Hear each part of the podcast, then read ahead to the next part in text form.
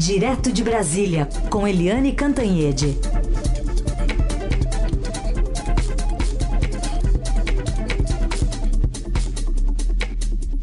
Oi, Eliane, bom dia. Bom dia, Raíssen, Carolina Ouvintes. Oi, Eliane, bom dia. Vamos começar falando então sobre o Senado, que aprovou ontem esse pacote anticrime apresentado pelo governo federal, que mistura ali as propostas do ministro Moro, do ministro Alexandre de Moraes do Supremo.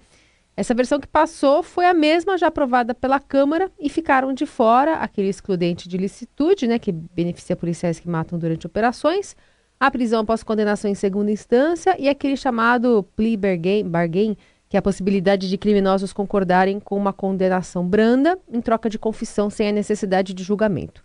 Como é que sai o ministro Sérgio Moro desse trâmite? É, Carolina, na quinta-feira passada, o presidente e o ministro Sérgio Moro estava indo para a base aérea de Brasília pegar um avião da FAB e para ir para Curitiba. Né? Ele já estava a caminho dentro do carro quando a presidente da CCJ, Comissão de Constituição e Justiça do Senado, Simone Tebet, ligou para ele e disse: Vamos conversar sobre o pacote anticrime. O Sérgio Moro fez a volta, né? É, é, saiu do caminho, voltou para o Senado, se encontrou com a Simone Tebet no Senado rapidamente e uh, os dois acertaram que era melhor ter a, a conclusão da votação, a, a aprovação completa do pacote anticrime tal como veio da Câmara, do que tentar mudar as coisas no Senado. Porque aí não ia aprovar esse ano, porque aí ia enrolar, porque depois ia ter que voltar de novo para a Câmara, ou seja, seria mais uma protelação inútil. Então, a própria presidente da CCJ, Simone Tebet, que ganhou muita é, consistência política nesse ano de 2019, ela articulou essa aprovação ontem, que nem foi nominal, não precisou ser a votação um a um.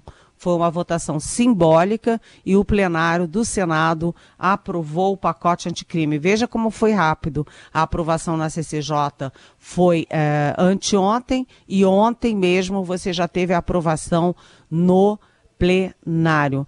Essa questão da segunda instância e do excludente de ilicitude, as duas já tinham sido precificadas pelo ministro Sérgio Moro há muito tempo. Ele já sabia que seria muito melhor fazer um projeto em paralelo sobre, o, sobre a segunda instância, porque é um tema muito mais complexo, muito mais polêmico, divide muitas opiniões, ou seja, a segunda instância ia empacar todo o pacote anticrime. Então ele próprio achou melhor mesmo fazer um projeto em paralelo, ou projetos, já que é um na Câmara e outro no Senado. E o excludente de ilicitude, o Sérgio Moro nunca morreu de amores por esse instrumento cá para nós. Ele nunca admite, porque o presidente Bolsonaro defende isso abertamente desde a campanha. É, isso é uma bandeira do presidente Bolsonaro não do Moro. Você nunca viu ele se matando por causa do excludente de ilicitude, que, enfim, é considerado pelos parlamentares o direito dos policiais saírem matando as pessoas, né? Licença para matar, como eles falam.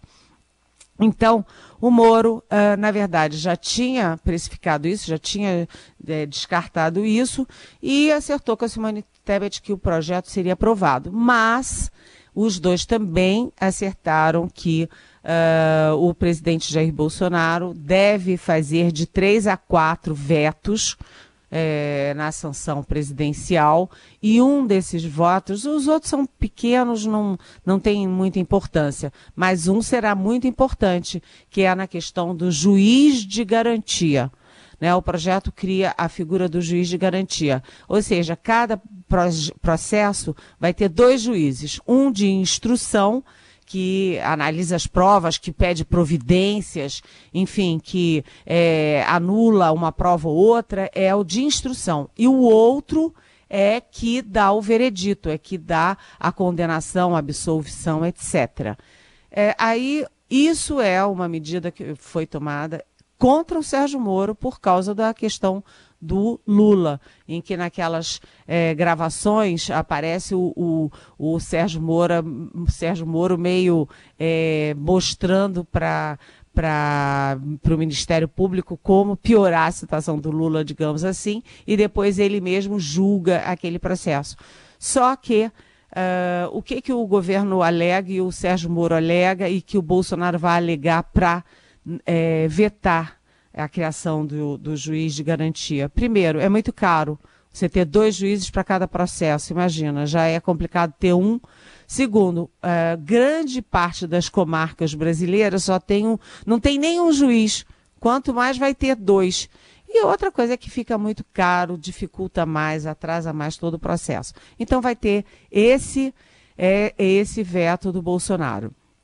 E a outra questão do pli bargain foi acordado entre Senado e Moro, ou seja, entre Simone Tebet e Moro, que é, pode vir na, no ano que vem um projeto específico para criar o pli bargain, que significa o seguinte: se o condenado ele assume a culpa, ou seja, ele elimina um monte de, de processos, júri e convocação de testemunha e prova, ele simplifica tudo, ele tem a pena abrandada.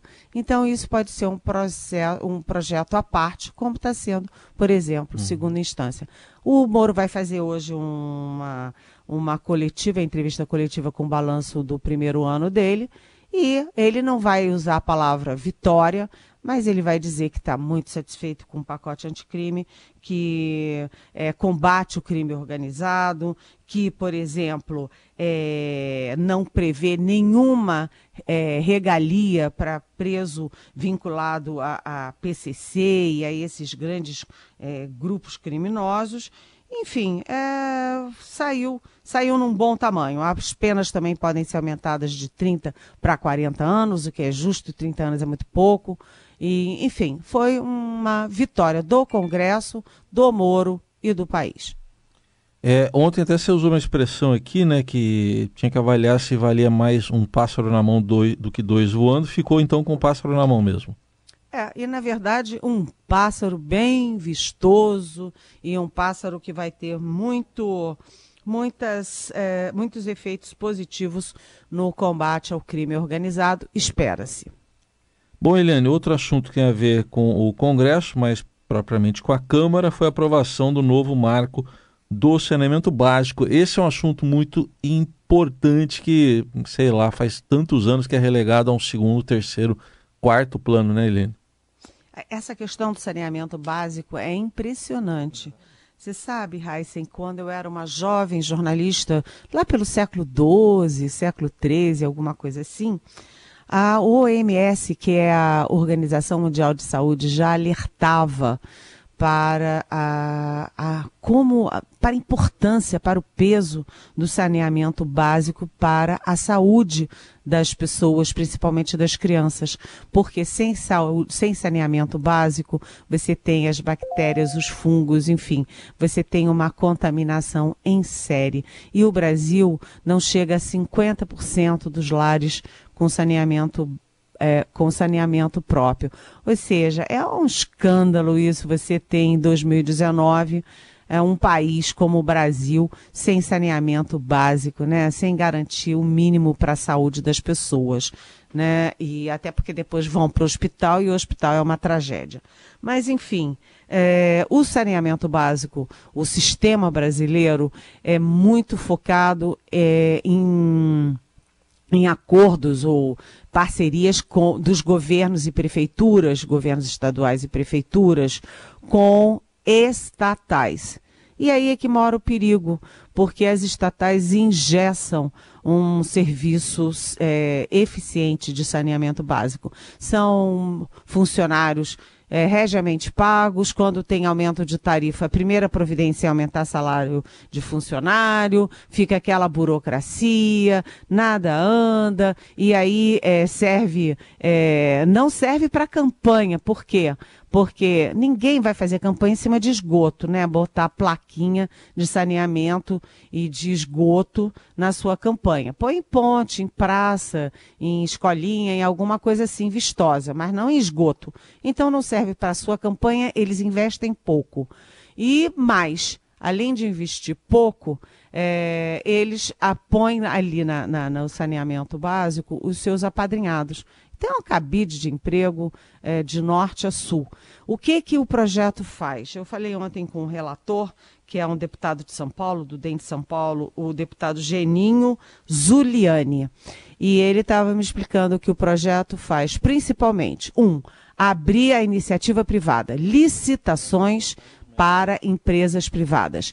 Segundo, é, fiscalização da ANA, Agência Nacional de Águas, para ver como é que as coisas estão andando. E terceiro, ele imagina, né, pelo, por todos os cálculos, inclusive do governo, porque o, o Paulo Guedes é a favor, o Tarcísio Freitas, que é ministro da Infraestrutura, é a favor, enfim, todos os cálculos dizem que, o, que é capaz, o setor é capaz de atrair 600 bilhões de reais de investimentos em 14 anos.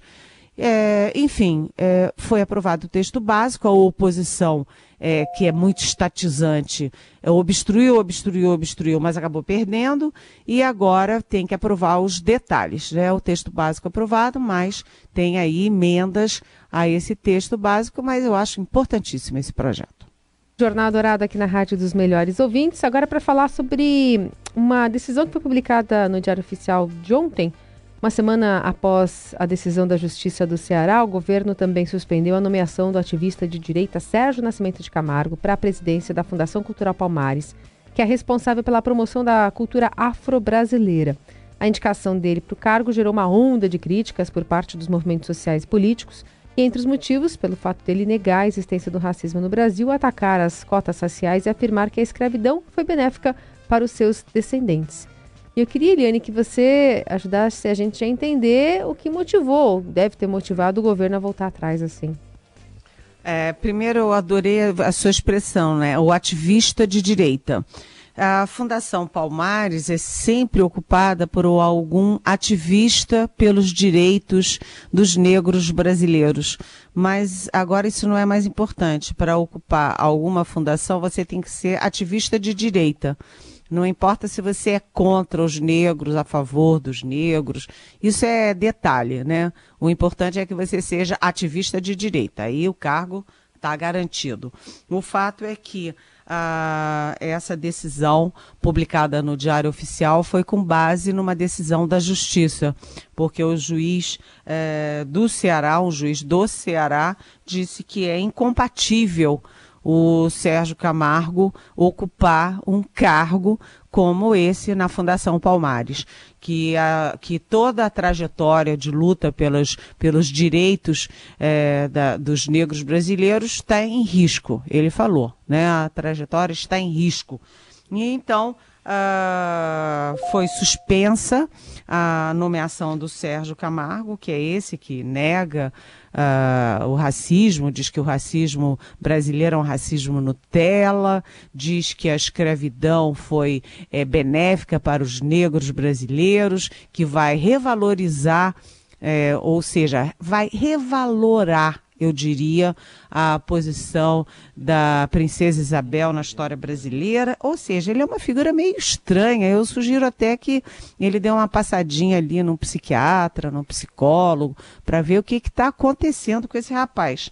Mas, enfim, foi suspensa por causa da decisão da Justiça do Ceará, mas a AGU, a Advocacia Geral da União, é, entrou com recurso junto ao Tribunal Regional Federal da Quinta Região, lá no Ceará, para pedir a revisão e, portanto, para manter a, a nomeação do Sérgio Camargo. Atenção! O governo não recuou porque ele fala essas barbaridades todas, até porque o governo acha isso maior barato. É, recuou para atender formalmente, é, objetivamente, uma decisão judicial. Agora, na mesma no mesmo Diário Oficial da União, na mesma portaria, está lá o cancelamento da nomeação da Luciana Rocha Pérez para a presidência do Instituto do Patrimônio Histórico e Artístico Nacional, que é o IFAM. Ah, o que mostra que a área da cultura foi desbaratada pelo atual governo. Você tem o secretário de Cultura, é aquele que chamou a Fernanda Montenegro de mesquinha, é, de sórdida, de mentirosa, e em vez de ser punido, por tratar assim a grande dama do teatro é, brasileiro, ele foi promovido a secretário nacional de cultura e está fazendo barbaridades, é o tal do Roberto Alvim, né? Ele está botando gente com ideias muito estranhas, mas todos eles com o mesmo traço. Todos eles, Carolina, como você disse, são militantes, são ativistas de direita e estão é, fazendo uma confusão na área de cultura que eu não sei quantos anos a gente vai é, ter que ter que gastar para recuperar tudo que tinha sido feito na área de cultura aqui no Brasil. Então tá aí, a gente aguarda aí o que, que vai sair da justiça ainda, depois desse recurso que a Eliane falou da Advocacia Geral da União. Ô Eliane, tem pergunta para você da Cláudia Pinheiros é, a Cláudia de Pinheiros, do bairro de Pinheiros. Ela pergunta: como vai ficar o caso da Joyce Hasselman como líder do PSL? É uma novela difícil de acompanhar essa. Vi que teve algum atraso na suspensão de uns deputados do PSL e que isso pode interferir no cargo que ela acaba de assumir. E ela diz: que rolo! E aí, o que, que você diz, Helene? Pois é, Cláudia, é um rolo mesmo. É, primeiro, eu vou confessar que eu não tenho tido tempo para acompanhar esses rolos do PSL, do Novo Aliança, que é o partido aí que o presidente tenta criar. Por quê? Porque com tantas questões, com o país pegando fogo, você vê é, o pacote anticrime, segunda instância, é, as pesquisas que saem sobre a popularidade do Bolsonaro, é, o saneamento básico, as questões militares, questões diplomáticas. A Argentina, eu não tenho tempo de focar na questão dos dos partidos. E ontem, inclusive aqui na nossa Rádio Eldorado, eu falei que achava difícil a Joyce Hasselman querer a liderança do PSL na Câmara, porque ela tá é, tem dois focos, né? de interesse muito importantes. Um, a CPMI de fake news, que ela foi a grande é, é, ouvida, a grande é, como é que se diz? Que, que, enfim, que participante foi, fez as declarações mais enfáticas da CPMI da fake news no Senado e na Câmara. Segundo, porque ela está muito é, focada na disputa para a Prefeitura de São Paulo. Mas, ao contrário do que eu estava prevendo, ela aceitou sim ser líder do PSL. Só que agora a Justiça derruba a punição aos bolsonaristas do PSL e vai agora que esses bolsonaristas queiram de volta o cargo de líder. Virou, como você disse, uma grande bagunça, uma grande confusão, Cláudia.